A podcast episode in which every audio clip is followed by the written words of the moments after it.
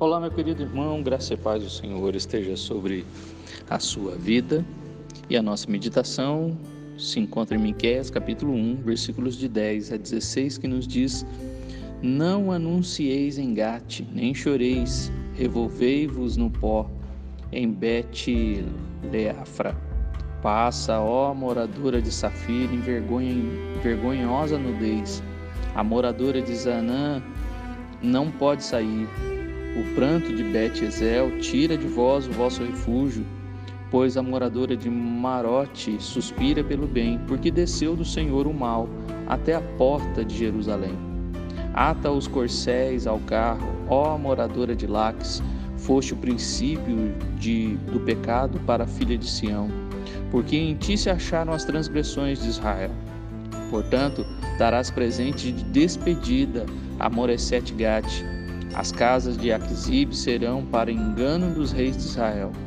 Enviar-te-ei ainda quem tomará posse de ti, ó moradora de Maressa. Chegará de até Adulão a glória de Israel. Faze-te calva e tosquia-te por causa dos filhos que eram as tuas delícias. Alarga a tua calva como a águia, porque de ti serão levados para o cativeiro. No meio de muito, nome de muitas cidades aqui, uh, Miqueias está mostrando o juízo de Deus, então, neste processo, neste tribunal, após a, a convocação, após a entrada do juiz e, e então a, a decretação da agora aqui nós vemos a decretação da sentença, aonde o juízo de Deus então virá sobre o povo de, de Jerusalém também. E nesse sentido, esses versos traz trazem aqui então a destruição de Judá, que viria, ah, que virá eh, em 592 a.C., né? algum tempo depois da destruição de Israel. Samaria era nociva e sua infecção havia afetado Judá também. O profeta pranteou sobre a terra como alguém choraria sobre um paciente internado com uma doença incurável, ah, no versículo 9.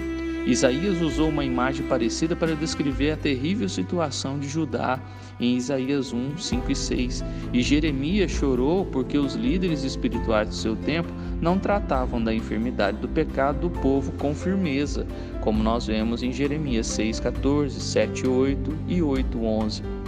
Miqués descreve a destruição da região sul de Judá, Cefelá, uh, pelos invasores assírios em 701. E Miqués, neste texto, nós também podemos ter a comprovação em 2 Reis 18.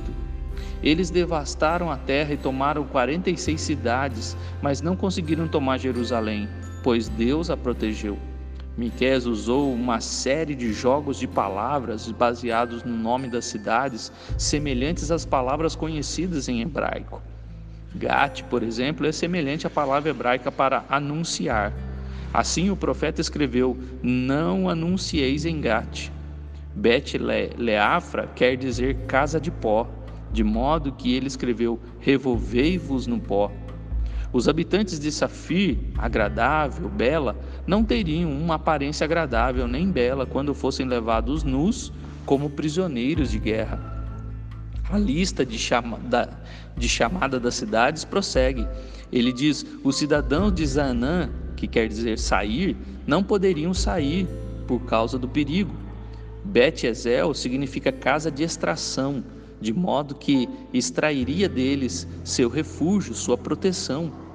O nome Marote está relacionado a Mara, mirra, e significa amargura, e a cidade sofreria amargas calamidades. Desceu do Senhor o mal, o texto diz. Uma vez que o nome Laques soa como a palavra hebraica para parelha de corcéis, ele os advertiu para atrelar os cavalos aos carros para tentar escapar, ou seja, fugir. Miquel chegou à sua própria cidade, Moresete, palavra que soa como o termo hebraico para noiva, sendo que as noivas recebiam presentes de despedida em outras palavras, a cidade não pertenceria mais a Judá. Mas sairia de casa e passaria a ser dos invasores. Uma vez que Aquisibe quer dizer engano, a relação é óbvia e o nome Maressa soa como uma palavra usada para conquistador, ou seja, a cidade seria conquistada pelo inimigo. O mais triste dessa invasão era o fato que poderia ter sido evitado. Se o povo de Israel e de Judá tivesse se voltado para o Senhor em arrependimento e fé, Deus teria lhes dado a vitória. Em vez disso, creram em falsos profetas, apegaram-se aos, aos seus ídolos e pecaram até ser derrotados. Infelizmente, até as criancinhas sofreram e foram para o exílio, no versículo 16. Tudo por causa do pecado de seus pais. Meu querido, Paulo disse que o salário do pecado é a morte, Romanos 6,23. Também diz que de Deus não se zomba. Aquilo que o homem semear, isso ceifará, Gálatas 6, 7 e 8. O pecado tem consequências. Não é porque sou crente, cristão ou evangélico que não sofrerei as consequências do pecado. Neste texto, vemos também as terríveis consequências que sofremos por não sermos obedientes, por não ouvirmos a voz de Deus: vergonha, reclusão, pranto, perda de bênçãos, despedidas, engano, medo, falta de proteção. Não vale a pena querer viver com Deus de qualquer jeito ou do seu próprio jeito é necessário obedecer. As pessoas de gra... as bênçãos da graça vêm com a obediência, com o temor, com a submissão a Deus. Seja obediente a Deus, sirva ao Senhor de todo o seu coração e não se entregue aos prazeres que o pecado lhe oferece. As consequências de obediência ao Senhor são infinitamente melhores que as consequências do pecado. Por isso, meu irmão, Deixe o pecado de lado e volte-se para Deus. Que o Senhor te abençoe.